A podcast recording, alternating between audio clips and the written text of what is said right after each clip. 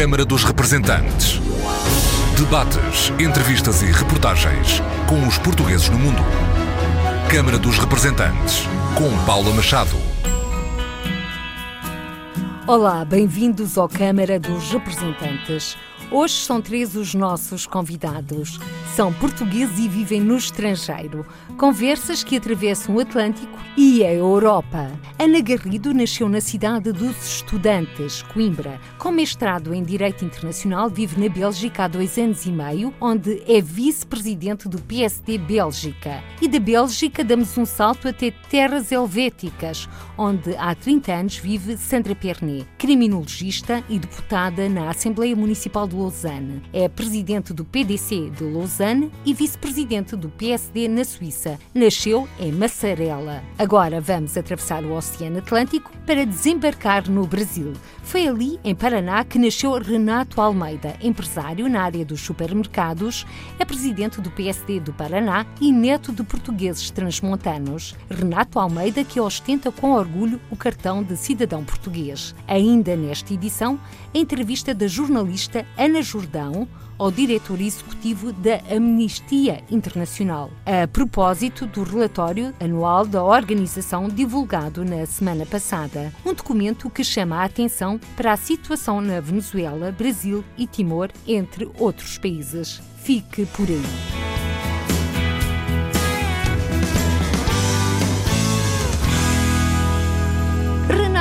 Almeida vive no Brasil, sua terra natal, se bem que tem a casa também em Portugal, país que neste momento está a atravessar uma grave crise económica e política. Como é que neste momento acompanha este evoluir da situação, já que todos os dias é o caso Lava Jato, são deputados indiciados pela Justiça, numa altura em que Lula da Silva também está a braços com a Justiça? Acho que é o momento de o Brasil passar a limpo. É o momento de que as investigações continuem, que a Lava Jato dê sua continuidade e aqueles que não se comportaram bem paguem para a justiça. Um momento que isso está atrapalhando muito a economia do país, o andamento das coisas, mas que é necessário, que se faz necessário nesse momento. E isso tem contribuído para criar uma má imagem do país. Mas o país, ele depende das pessoas, do, trabalho, da produtividade das pessoas. O país não está parado. O brasileiro é, é muito produtivo, certo? Embora esse momento político tenha atrapalhado alguma coisa. Mas esse governo atual lá é um que a gente diz lá, um governo tampão até as próximas eleições. Mas que esse período, que sejam votadas a, a, as reformas necessárias e que nos próximos dois anos, com as novas eleições, o país siga o seu caminho que vinha há, há um tempo, mas que foi acometido por essa série de, de escândalos, de denúncias e que estão sendo apuradas com muita, muita dedicação da justiça brasileira. Mas a verdade é que os casos de justiça são transversais transversais também a todos os partidos políticos brasileiros. Pelo que me parece, não escapou nenhum.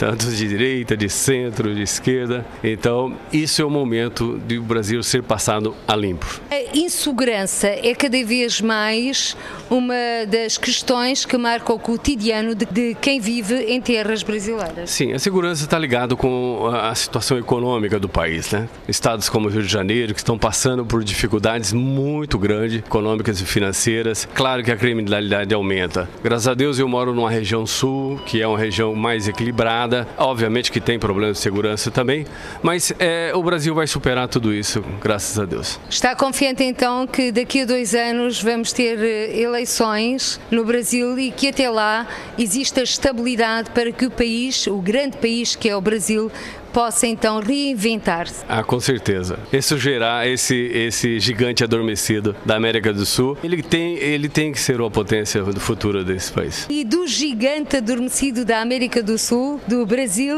vamos viajar até à Suíça, mais concretamente até ao encontro de Sandra Pernet, ela que é deputada municipal em Lausanne. É criminologista, já o dissemos.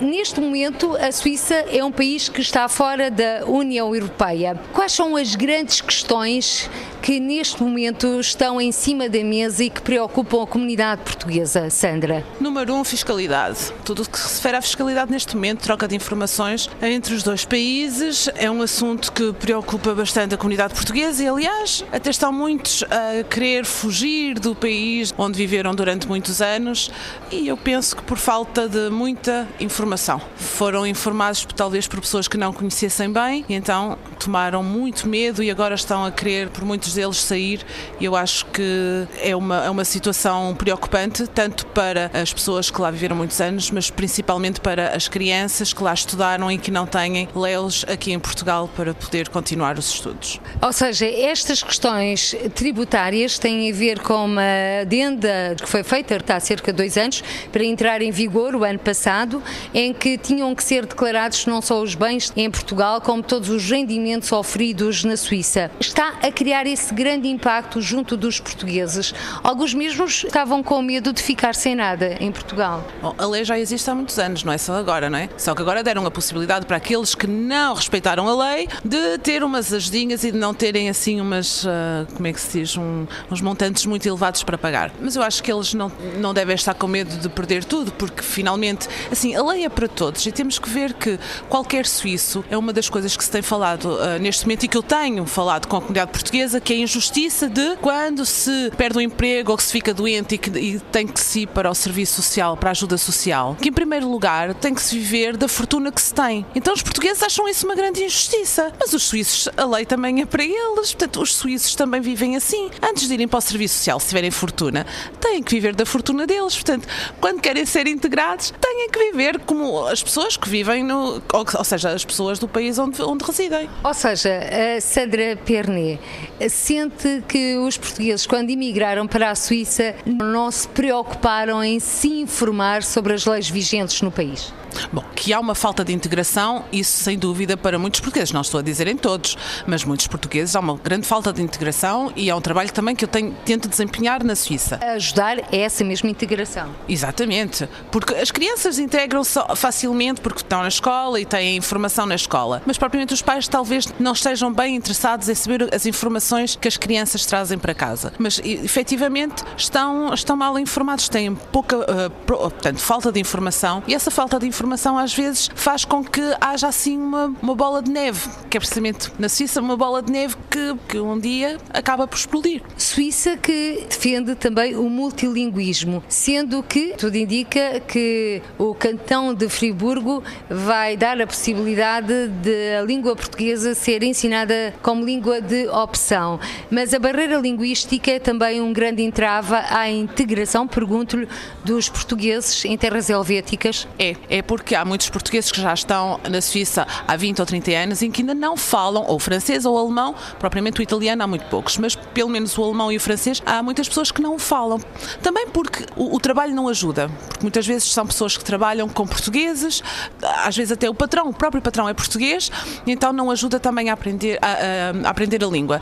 Mas há uma coisa que se tem que dizer, é que em cada câmara, em cada cantão, há cursos gratuitos da língua do, do cantão onde se reside, tanto francês como alemão, que é a maioria. Portanto, os portugueses podem se dirigir à, à, à Câmara onde residem, ou então a uma associação portuguesa, ou mesmo até a mim, por exemplo, em Lausanne ou no Cantão, e podem ser dirigidos. E é com muito gosto que a gente os ajuda a obter eh, lugar nesses cursos de francês, que são cursos básicos, mas que são cursos em que eles podem uh, depois uh, desenrascar na vida, na vida cotidiana mostrando essa disponibilidade, como é que aqueles que nos estão a escutar a podem contactar? Uh, podem me contactar por mail, podem ir ao meu site, são lá todos os dados, no Facebook, por exemplo, uh, também, Sandra Pernet, e podem me contactar via, via sistema. Se não, na Câmara, sou conhecida em Lausanne, trabalho na Câmara de Lausanne, portanto, sem problemas nenhum. Sou a única portuguesa eleita na Câmara de Lausanne, portanto, toda a gente me conhece. E o que é que levou a Sandra Pernet a candidatar-se à Câmara de Lausanne? É a pergunta que neste momento o Renato Almeida, a Ana Garrido e também todos os nossos ouvintes estão a colocar. A Sandra Perné, para já, pensou uh, fazer política e estar na política por causa do trabalho. Uh, sou criminologista e achei que um dia que as leis não facilitavam a nível do meu trabalho e da proteção dos, menores, então quis ter esse léu com a política para talvez poder mudar as leis. E depois as coisas foram avançando uh, lentamente e tive a proposta de me candidatar precisamente para a Câmara de Lausanne. Não fui propriamente eleita para a comunidade portuguesa, mas como portuguesa é claro que estou sempre disposta a ajudar e a dar informação ou a estar com a nossa comunidade. Foi eleita por Lausanne e entre os seus eleitores estão também portugueses e não despiu a camisola verde rubro. É assim, os nossos portugueses no Cantão de Vaux têm o direito de voto nas câmaras desde 2003. Foi uma nova revisão da lei que houve, portanto, claro que sim, todos aqueles portugueses que votaram, e de certo haverá alguns, espero eu, que votaram para mim, sim, claro, mas eu fui eleita para os cidadãos de Lausanne. E há quanto tempo exerce o seu mandato? Eh, desde 2016. De fevereiro de 2016 fui eleita, 18 eh, de fevereiro, salvo erro, de 2016. Como é que está a ser esse desafio? Difícil. Já lá vamos às dificuldades. De outras dificuldades ou facilidades, vamos agora conversar com Ana Garrido. Ela que vive há dois anos e meio na Bélgica e para trás ficou a cidade dos estudantes que a viu nascer. É mestre em Direito Internacional e é também vice-presidente do PSD em Bruxelas. Ana Garrido, neste momento, como é que está a comunidade portuguesa na Bélgica, já que estamos em ano de eleições e os portugueses também se podem candidatar?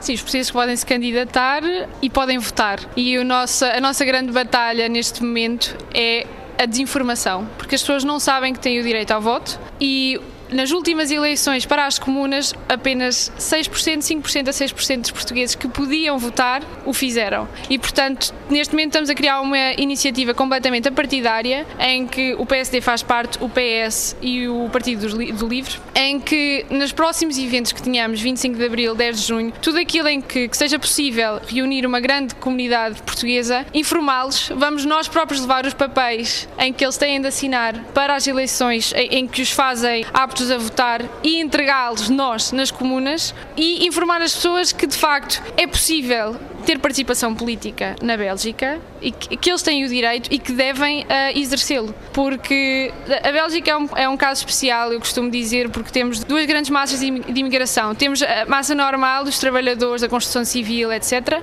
Mas depois temos os eurocratas, os chamados eurocratas que estão ali em Bruxelas, pessoas que vão para trabalhar nos estágios da comissão, ficam lá cinco meses, seis meses ou um ano e voltam, e acaba por se focarem mais nessas pessoas e não tanto naqueles que foram e que acabaram por ficar estão lá há 20 a 30 anos e se sentem completamente eles costumam dizer que se sentem como portugueses de segunda. Não sentem falta de apoio dos governo, do governo local, mas sim do governo português. E é esse o grande desafio que nós temos na, na imigração belga, é fazer estes portugueses que lá estão há tantos anos se sentirem novamente portugueses, porque neste momento sentem-se mais belgas que outra coisa. Mas essa falta de apoio pode dever-se ao facto de a Bélgica ser uh, o local por excelência das instituições europeias e a ser da Comissão Europeia? Precisamente, sinceramente, acho que está conectado com o facto de criar criarmos condições para as pessoas que, que, trabalham nas instituições terem uma vida completamente acessível e virem a casa e, e não se sentirem fora do seu país, mesmo estando lá, e os outros que estão espalhados pelo resto do país, apesar de termos dois, dois grandes bairros centrais em Bruxelas que têm comunidade portuguesa, também temos muitos portugueses espalhados,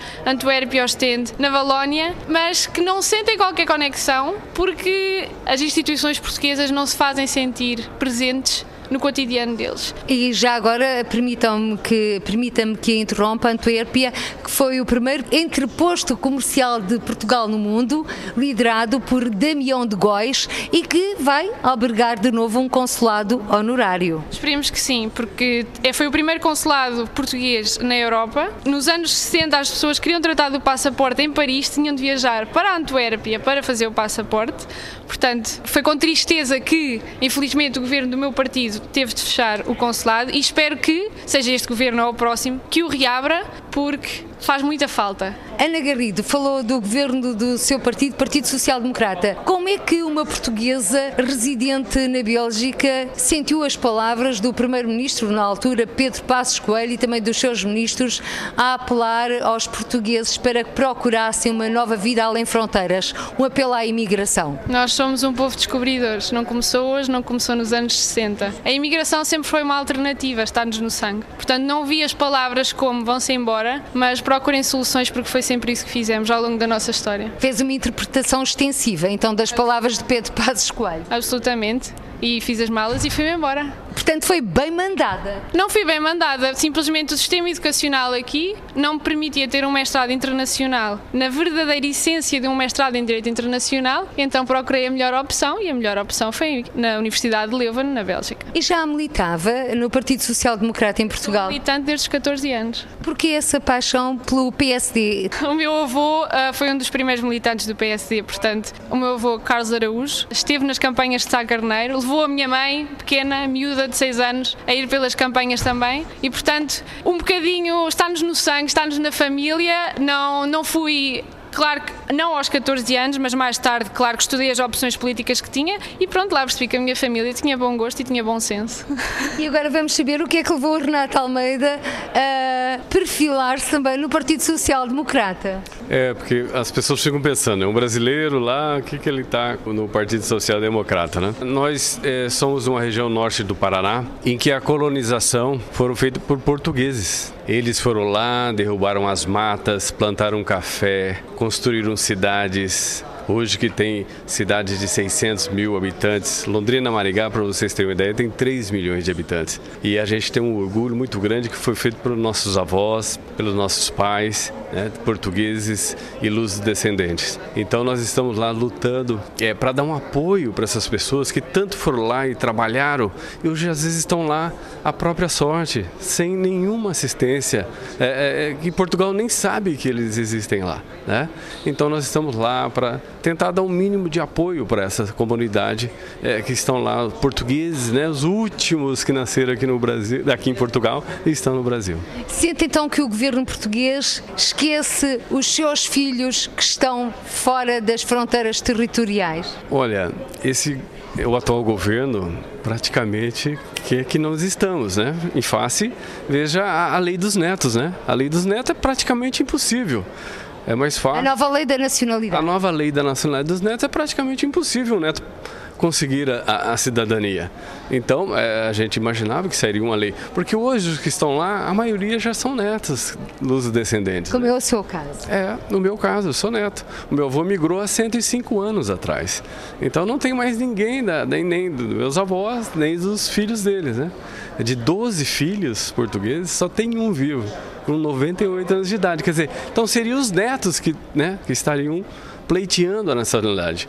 E a gente está lá, mesmo assim, tentando né, manter as tradições culturais né, é, do, da, da, da, lusitaniedade. Né? Um pouco diferente dos imigrantes é, é, europeus, né? É, são outros, outros objetivos, né? porque nós, é, é luso-descendentes, já, já estamos lá estabilizados, né? mas temos uma paixão muito grande por Portugal. Né? Eu estou fazendo o retorno, né? Estou voltando para Portugal. O torna viagem. o torna viagem. A volta do, transatlântico, né? Então isso é muito importante. Mas nós temos muita dificuldade lá com o vice-consulado de Curitiba, os consulados, a, o atendimento é muito dificultoso. Eu tenho que andar 400 quilômetros para ir a um atendimento consular. E gente de Santa Catarina tem que vir até o Paraná, entendeu? Então, é, mas nós estamos lá lutando para atender, atender toda a comunidade luso-descendente do norte do Paraná e do Paraná como um todo. Mas está ligado a algum consulado honorário? Não. Nós temos um consulado honorário em Londrina que faz o início da documentação e um vice-consulado em Curitiba. Depois é São Paulo, né? Mas nós temos é, sempre tem que ter um documento de origem, né? Um, comprovante de endereço. Então nós temos que cair, né? Londrina, depois Curitiba. E, e mas faltam funcionários, falta tudo. Mas nós, com muita luta e determinação nós vamos seguindo. Deixe-me só agora colocar a mesma questão à Sandra Pernet Serviços consulares, funcionamento na Suíça, como é que estamos? Vai querer assim um grande silêncio. Como é que estamos? Estamos a querer melhorar, temos que melhorar, necessitamos melhorar e é tudo o que eu lhe posso dizer. Sinceramente, porque há um grande trabalho a fazer a nível dos serviços consulares, é certo, porque temos. Mas melhorar em que áreas? Recursos humanos, equipamento técnico, mais permanências consulares? Mais permanências consulares, modernizar o sistema, por exemplo, de entrevista, ou seja, uma pessoa quer fazer um passaporte, tentar, por exemplo, marcar por internet o dia e a hora em que se possa ir, para que se possa ter folga naquele dia, coisas que na Suíça já há e que se poderia, talvez. Eu, para tirar um passaporte para os meus filhos, eu vou à internet, porque os meus filhos têm também a, têm a dupla nacionalidade, uh, mas um, um passaporte uh, suíço, eu vou à internet, digo eu queria ir na terça-feira às 9 horas da manhã, se houver lugar eu marco e às 9 horas chego lá e sou recebida, tiro o passaporte e venho embora, não estou lá todo dia à espera. E agora, Ana Garrido, na Bélgica? Serviços consulares, sim, é, é, a queixa geral. Neste momento só temos a embaixada em Bruxelas, que está completamente atolada e, portanto, marcações que demoram três meses desde o fecho do consulado de Antuérpia que o caos ficou instalado. O conselheiro para as comunidades em Bruxelas, Pedro Rupio, fez até um, um abaixo assinado em relação, em relação a isso e contou com, com grandes assinaturas da comunidade portuguesa. E, portanto, não podemos ter, num país como a Bélgica, não é sustentável ter apenas um sítio que absorva toda a massa que existe ali à volta. E, portanto, achamos que percebo a decisão do governo PSD, na conjuntura económica e tudo mais que se fazia sentir à altura para que tenha fechado o consulado de Antuérpia, mas já que o Sr. António Costa diz tanto que a economia está a crescer, então que cresçam os consulados, por favor, porque os imigrantes precisam deles. O Renato Almeida está estupefacto porque ele tem que percorrer 400 quilómetros para tratar de qualquer documento. Esta conversa está a decorrer em 2018, em pleno século XXI e porque em curso está o recenseamento automático, que poderá vir a ser uma realidade, eu pergunto-lhe, é uma boa nova o recenseamento automático Renato Almeida para quem vive no Brasil, um país com grandes distâncias e com uma rede consular que tem estado a ser comatada pela realização de permanências consulares? Com certeza, se nós tivéssemos esse agendamento eletrônico, esse, esse acesso é, eletrônico seria muito bom. Um país de dimensões continentais, com certeza teríamos o maior acesso de portugueses e luso-descendentes ao sistema. Mas agora, com o recenseamento automático, a verdade é que também aumenta o número de portugueses que podem votar nas eleições. Isso, eu já vi um, um deputado do PSD lançando para que as eleições sejam eletrônicas, isso muito tranquilo. O que a gente fica um pouco é, chateado é porque esse é um trabalho, é um, é um serviço pago e no Brasil é muito caro, principalmente brasileiros, porque um euro são quatro reais. Então a gente paga um serviço muito caro e às vezes o, o, o serviço é demorado, inexistente, filas enormes, né? De madrugada as pessoas vão para a fila. Então é em pleno século XXI, acho que não. Isso não, não faz sentido, né? Estávamos a falar do recenseamento automático. A acontecer, a verdade é que aumenta o número de votantes, o número de pessoas com capacidade para votar. Portanto, eh, estamos perante também uma capacidade que pode levar também ao aumento do número de mesas de voto e, consequentemente, ao aumento do número de deputados eleitos pela imigração. Sandra Pernet. Bom, é assim, em primeiro lugar, resta-nos a nós, políticos ou pessoas uh, uh, com um leu à comunidade portuguesa, de ajudar os portugueses que vão ser precisamente recenseados, de os ajudar a conhecer um pouco da, da, nossa política e de os ajudar a votar e de os levar a votar, porque isso não vai ser muito fácil. Quando trabalho for feito, aí sim vamos poder pensar em abrir mesas de voto, vamos poder pensar em organizar uh, as eleições e votações portuguesas para facilitar a nossa comunidade.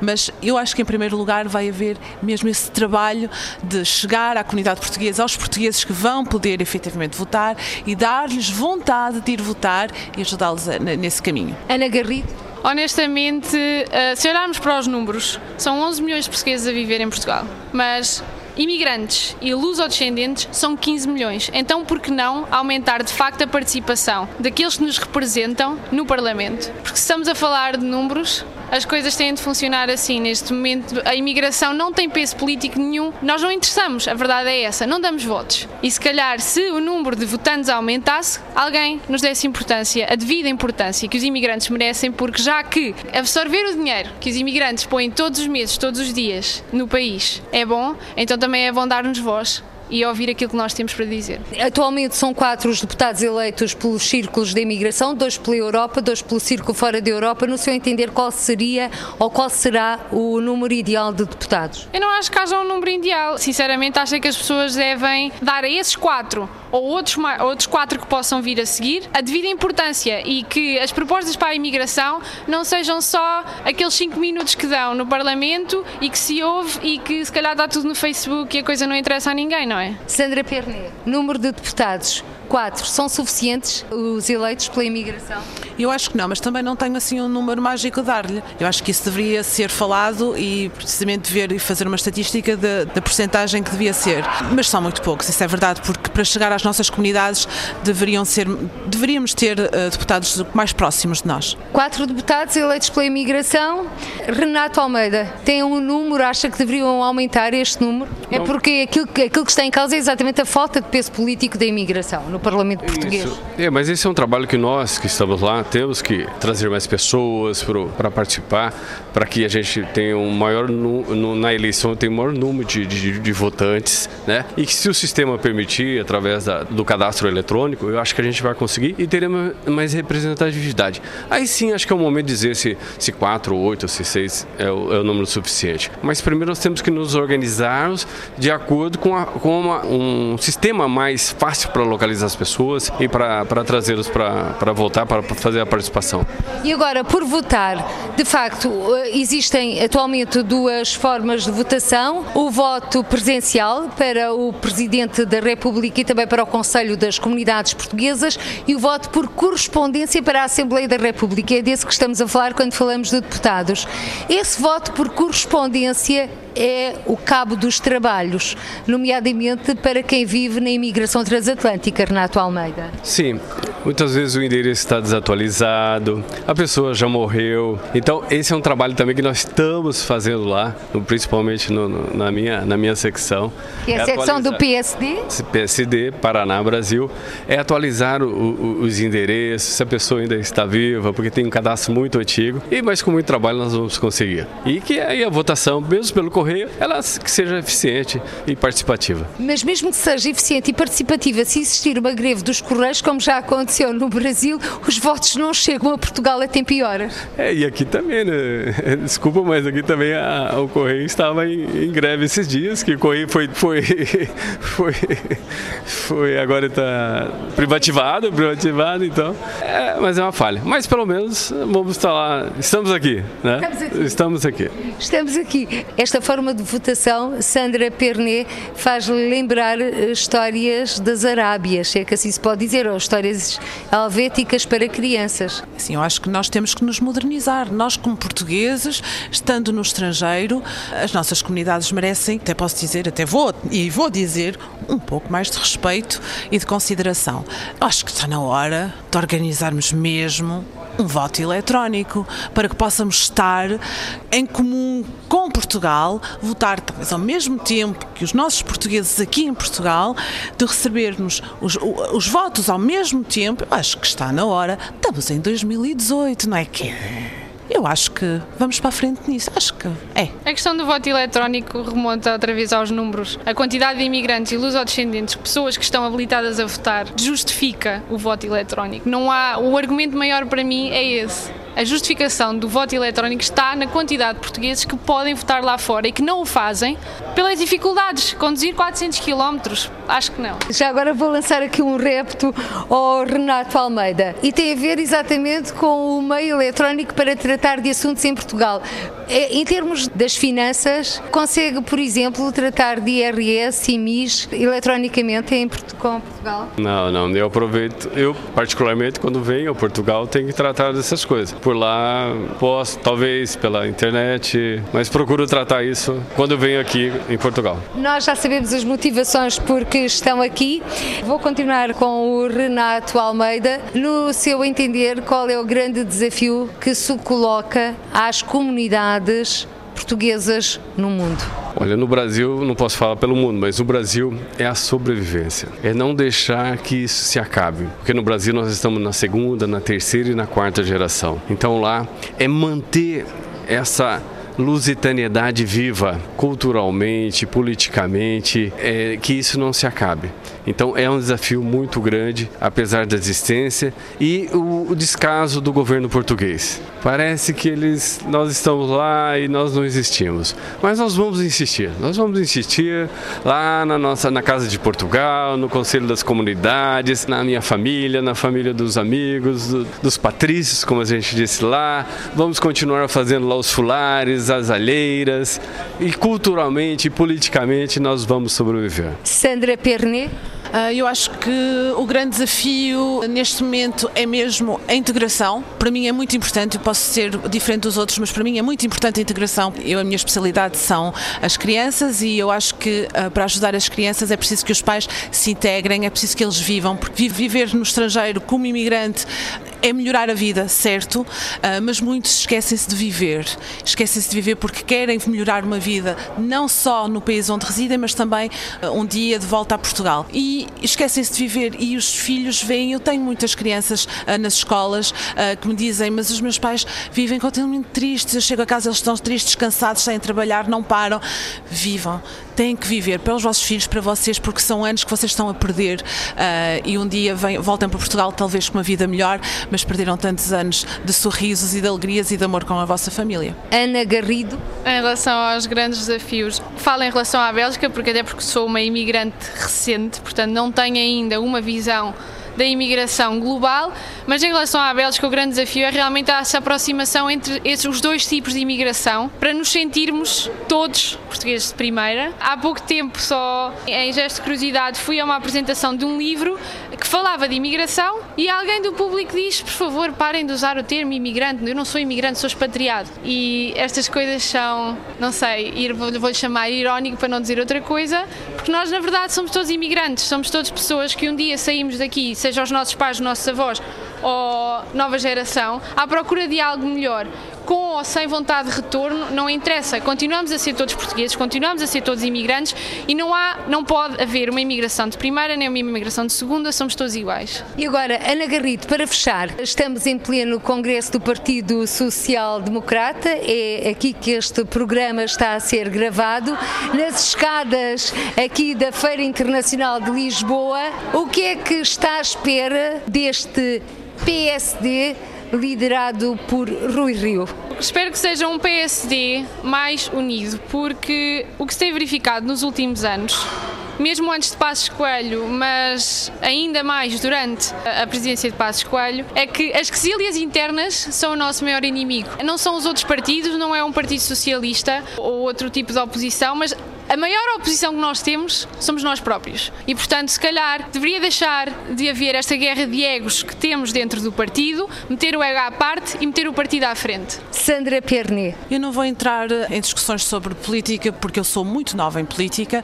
Uh, o que me interessa a mim na política é de poder agora ver o futuro das nossas comunidades. Como é que nós, imigrantes, como eu que vim ao Congresso, vamos poder ajudar e eu vou poder chegar à Suíça e dar respostas à nossa comunidade portuguesa na Suíça, porque eles precisam de muitas respostas a muitas questões que têm e para mim é isso que é importante, é de poder levar as respostas que eles esperam e de poder ajudá-los o melhor, tanto que seja lá ou em retorno a Portugal, é isso que eu espero. Para já ainda não obtive essas respostas? Para já ainda não obtive essas respostas, mas não desespero. Renato Almeida, o que é que está à espera deste PSD ou qual é o PSD que gostaria de ter liderado por Rui Rio, neste caso, para os portugueses no mundo? Primeiramente que esse estanque, né, esse, esse racha que quase aconteceu né, nas eleições de 3 de janeiro e que agora ele volte unido, forte, né, para enfrentar essa situação de Portugal também que né, não, não, é nada difícil. E enfrentar a geringonça, né, como a gente viu aí nos, nos discursos dos nossos políticos de Portugal. Então, que o, o PSD saia desse congresso fortalecido para enfrentar eh, esses próximos anos de que já estou sentindo que já está vindo crise pela Europa e isso pode afetar Portugal também. Mas um PSD também preocupado com os portugueses no mundo. Sim, o PSD é o partido, por isso que eu, eu acompanho o PSD e sou do PSD. Ele realmente se preocupa com os emigrantes, é, os portugueses que estão no mundo todo. É, segundo as estatísticas, são 5 milhões né, de portugueses que estão fora de Portugal. Então é muito importante. Agora você imagina quantos luzes descendentes existem, né? Então, que o PSD continue apoiando a nossa causa lá fora, né, para os uh, imigrantes fora da Europa e dentro da Europa. Muito obrigada, uh, Renato Almeida, empresário uh, de, da área do comércio, também presidente do PSD. Paraná, Brasil, neto de portugueses naturais de Trás-os-Montes. Obrigada também a Sandra Pernet, deputada na Assembleia Municipal de Lausanne, na Suíça, criminologista, também presidente do PDC de Lausanne e vice-presidente do PSD na Suíça e a Ana Garrido, mestrada em Direito Internacional, a viver na Bélgica há dois anos e meio, vice-presidente do PSD Bélgica. Aos três, o nosso muito obrigada por terem participado nesta edição do Câmara dos Representantes da RDP Internacional.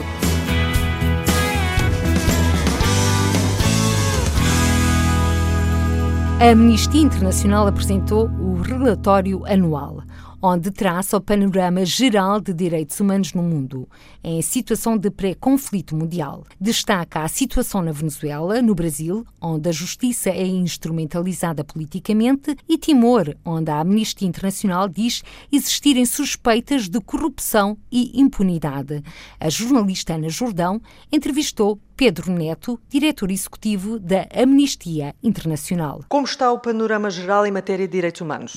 Bom, vivemos aqui um ambiente em que parece e há o risco de ser pré-conflito mundial, ou seja, temos líderes políticos em vários países que adotaram um discurso e uma retórica que é uma retórica de exclusão, de ódio, de divisão, e com isso vão justificando as suas políticas e as suas vontades de implementar algumas políticas de exclusão. Iémen, Iraque, Síria, Turquia, situações condenatórias nestes países a todos os níveis.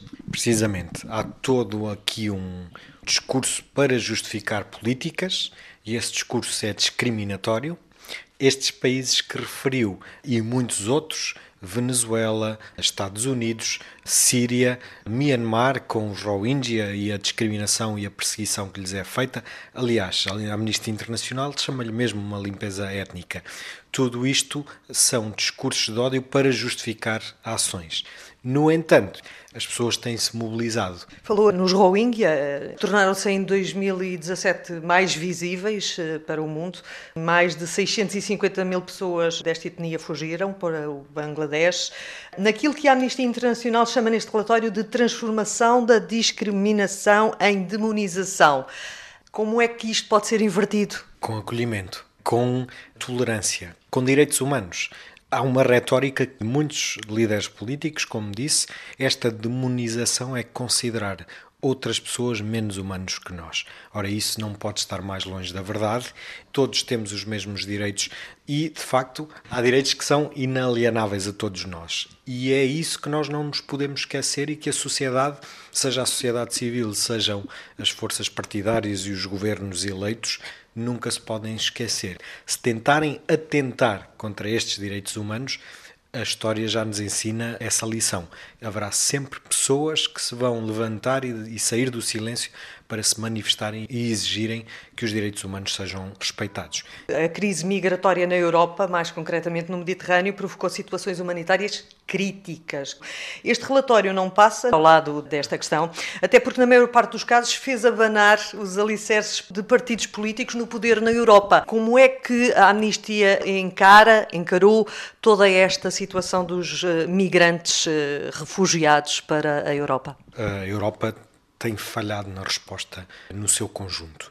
em termos de União Europeia, não temos sabido resolver este problema e fazer um acolhimento que seja integrado e cujo esforço seja dividido por todos os países da Europa. Não eh, conseguimos dar rotas legais e seguras aos refugiados. Por isso, falhamos em toda a linha no acolhimento aos refugiados e transformamos uma questão humanitária que podia ser normal e não exigir grande esforço a cada país da União Europeia, transformamos isto numa tragédia que custou a vida a milhares de pessoas. Outro problema, e é que Portugal também esteve uh, sujeito e tem responsabilidades, é essa essa demora burocrática no acolhimento, na instalação, na integração eh, comunitária, na documentação para que eles possam procurar trabalho.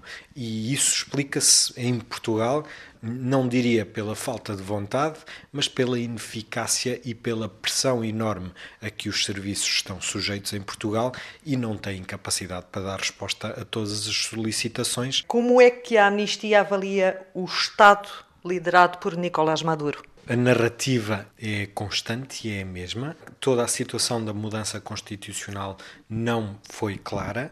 A Venezuela caminha para o estado de sítio. Já falta tudo. Faltam os produtos alimentares, faltam medicamentos.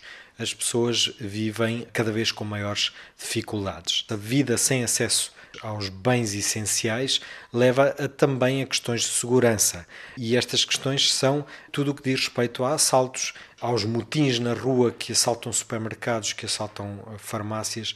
As evidências falam por si próprias e nós em Portugal já por exemplo, na Madeira, que já recebeu centenas de imigrantes que regressaram daquele país para Portugal à procura dessa segurança basilar, porque na Venezuela já não sentiam que o podiam fazer. No Brasil, no segundo semestre deste ano, vão realizar-se eleições presidenciais, mas eh, pairam acusações de corrupção dirigidas às mais altas figuras do Estado e a impunidade que parece reinar, será que serve de algum modo de ignição à violência que vai acontecendo pelo país e a que a própria Amnistia Internacional dá destaque neste relatório? De facto, quando a presidente Dilma Rousseff foi alvo do impeachment e saiu, nada adivinharia que Michel Temer depois também se veria envolto em acusações mais graves, sem comentar essas questões da justiça, mas parece-nos que também a justiça possa ser instrumentalizada politicamente e isso é um perigo muito grave as manifestações que tem havido na rua, toda esta situação à volta do ex-presidente Lula da Silva, que pode ou não vir a ser candidato, todo este trabalho que não parece ser claro e promiscuidade entre a justiça e a política levam também à insatisfação.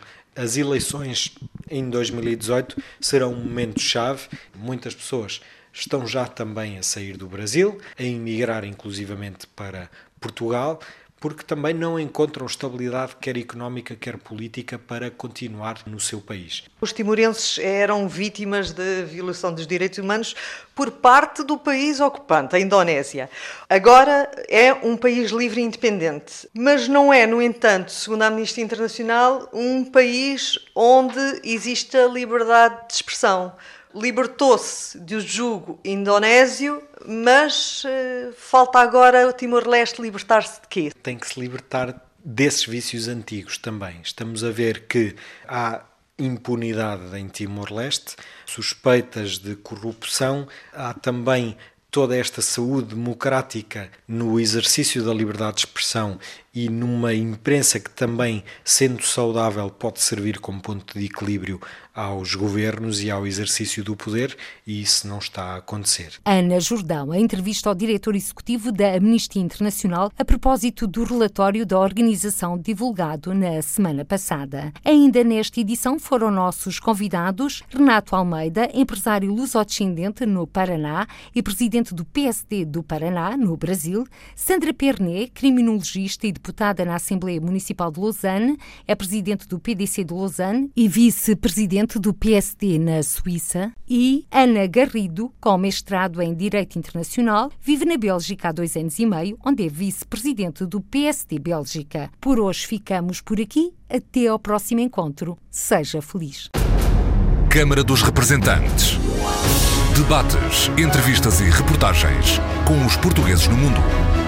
Câmara dos Representantes, com Paula Machado.